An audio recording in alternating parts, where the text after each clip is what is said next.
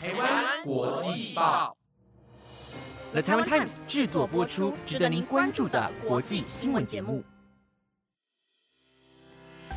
欢迎收听台湾国际报，我是平安，马上带您来关心今天九月十二号的国际新闻重点。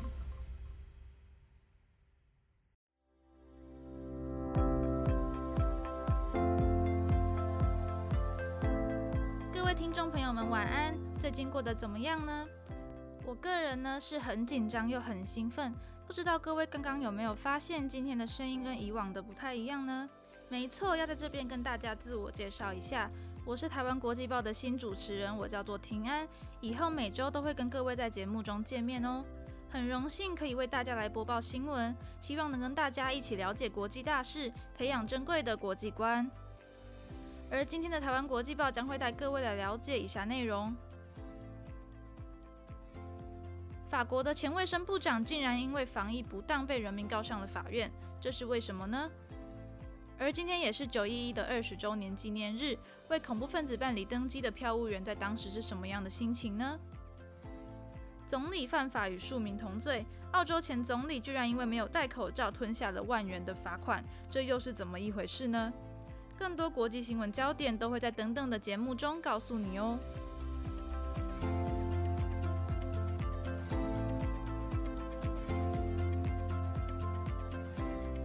第一则新闻要首先带你来看到，法国前卫生部长布辛在去年二月就已经辞职，却在时隔一年半后，因为新冠肺炎疫情初期的管理措施被告上了法院，而他也是目前全球唯一一个可能因为防疫不当付出法律责任的卫生部长。布辛经过了两年九个月的任期，在去年二月时宣布辞职，而他卸任的时间点正好是新冠肺炎疫情爆发后不久。他随即投入巴黎市市长竞选，但这场选战也在同年三月以失败告终。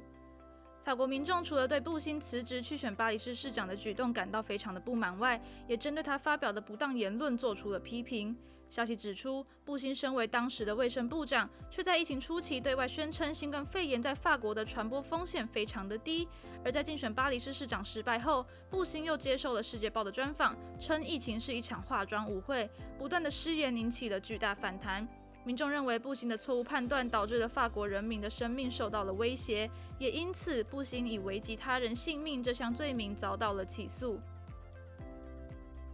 在法国的司法体系下，民众只要认为政府官员施政不当导致了自己的权益受损，就可以向法院提出告诉。而最高检察官也表示，目前已经收到了约一点四万起的投诉，但其实这波投诉潮才刚刚开始。消息指出，现任卫生部长韦宏和前总理菲利普等部会首长也都遭到了投诉，而他们或许就是下一个要到法院报道的大人物。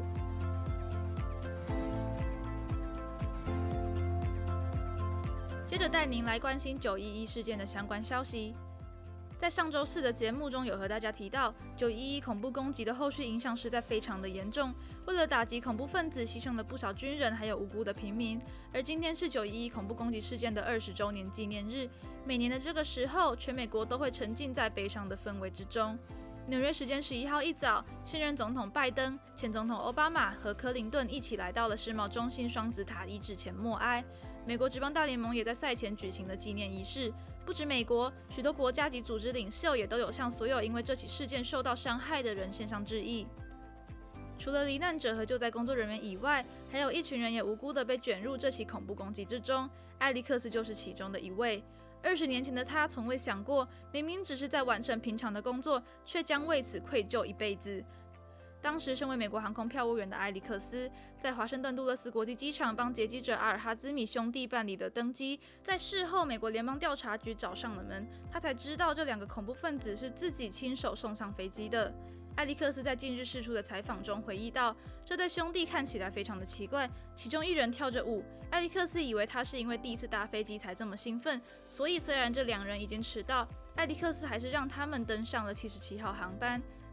此外，在班机起飞的前一天，艾利克斯曾建议想转机前往拉斯维加斯的好友布斯改搭这趟航班。事件发生后，他活在了深深的自责当中。如果自己当时察觉到了异常，或是告知这对兄弟因为迟到所以只能搭下一班飞机，事情的走向会不会不一样呢？而他也在多年后查看报告时，发现他的名字和许多人并列在一起，自己只不过是其中一个小人物，才逐渐从罪恶感中解脱了出来。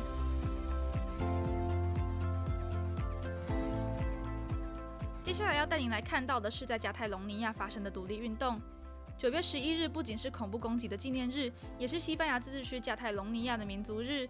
支持独立运动的民众扛起旗帜上街呐喊，希望加泰隆尼亚能顺利从西班牙独立出来。今年对他们来说也是非常特别的一年，因为推动独立运动而入狱的九名领袖，在吃了三年的牢饭后，终于获得了西班牙政府的赦免，而他们当然也参加了这场游行。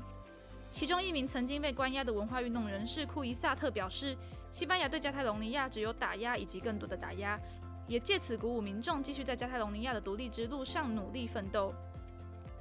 根据路透社的报道，今年约有十万八千人参与游行，大部分的民众也都戴上了口罩。但是，根据主办单位加泰隆尼亚国民会议的说辞，参与的人数有将近四十万之多。法新社提到：“我们将为独立奋斗并赢得胜利”是今年的游行口号。在一七一四年，加泰隆尼亚首府巴塞隆纳落入了西班牙手中，而每年的游行都选在下午五点十四分展开，正是为了纪念沦陷的年份。由于去年二月的谈判中断至今，加泰隆尼亚政府和西班牙首都马德里政府决定重新开启会谈，预计在下周召开会议，针对两方的政治冲突去做讨论，而地点就定在加泰隆尼亚的首府巴塞隆纳。虽然现在双方的关系比起往年缓和了许多，但是目前还没有消息表明现任西班牙首相桑杰士会不会出席这场谈判，这也为还没登场的会谈打上了一个大大的问号。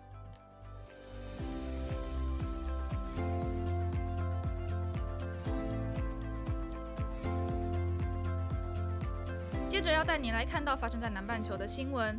澳洲的前总理艾波特在最近收到了大约新台币一万元的罚单，背后的原因居然是因为被路人举报没有戴上口罩。澳洲电视台九号台公布了该路人拍摄的举报照片，从照片中可以看出，当时这位前总理没有戴口罩就出现在了公众场所，貌似在与人交谈，也因此吞下了澳币五百元，换算成新台币大约是一万元的罚单。针对这起事件，新南威尔州卫生厅厅长海瑟德表示。不论是什么身份，都必须遵守规定。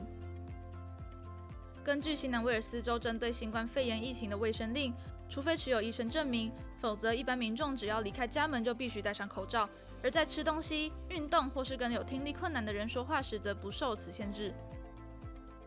前总理艾伯特否认违规，认为自己当时的行为是相当合法的，并针对举报他的民众表示不满。他说自己有足够正当的理由去解释没有戴口罩的原因，但他不想浪费警方的时间还有资源，所以不会提出上诉。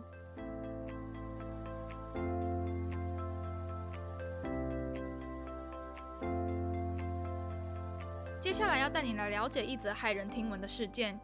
日前，印尼南苏拉威西省戈瓦县的警方与官员参加一场葬礼。不料却目睹一名六岁女童惨遭家中长辈挖出眼睛，血淋淋的画面吓坏了来访的警员和官员。印尼罗盘报的报道指出，由于这户人家正在举行葬礼，当地官员前来吊唁。过程中，一声惨叫引起了他们的注意。官员上前查看，没想到居然看到这名六岁女童的父亲、爷爷和叔叔将她压制在怀里，而女童的母亲则将手指插入女童的眼窝，试图挖出女童的右眼眼球。当场的警员立刻介入，将女孩送医接受治疗。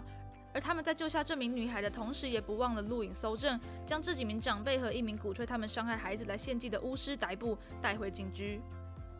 调查发现，这家人沉迷于一种黑魔法，坚信可以透过巫术来改善家庭贫困状况。而如果想要达到目标，就需要用女童的眼球来当做祭品献祭给黑魔法仪式。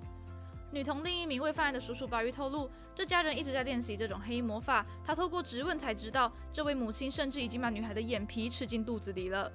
加害者声称自己遭到了邪灵控制，目前已经被送往医院做精神鉴定，预计会被以儿童保护、家庭暴力等罪名起诉，即将面临十年以上的徒刑。更毛骨悚然的是，有消息指出，新闻一开始提到的葬礼死者也是巫术仪式的受害者，他可能因为被灌入大量的盐水而死亡，警方也将针对他的死因重启调查。以上是今天的台湾国际报，本节目由了台湾 Times 制作播出。感谢各位听众的收听，希望你们能喜欢今天的新闻内容。今天是我的第一次播报，如果有不够专业的地方，再麻烦大家多多给我指教哟。有建议或是想法都可以到 Apple Podcast 留言给我们，也欢迎到台湾国际报的 IG 或是 FB 看看我们不同主题的报道哦。感谢大家的收听，我是平安，我们下次再见。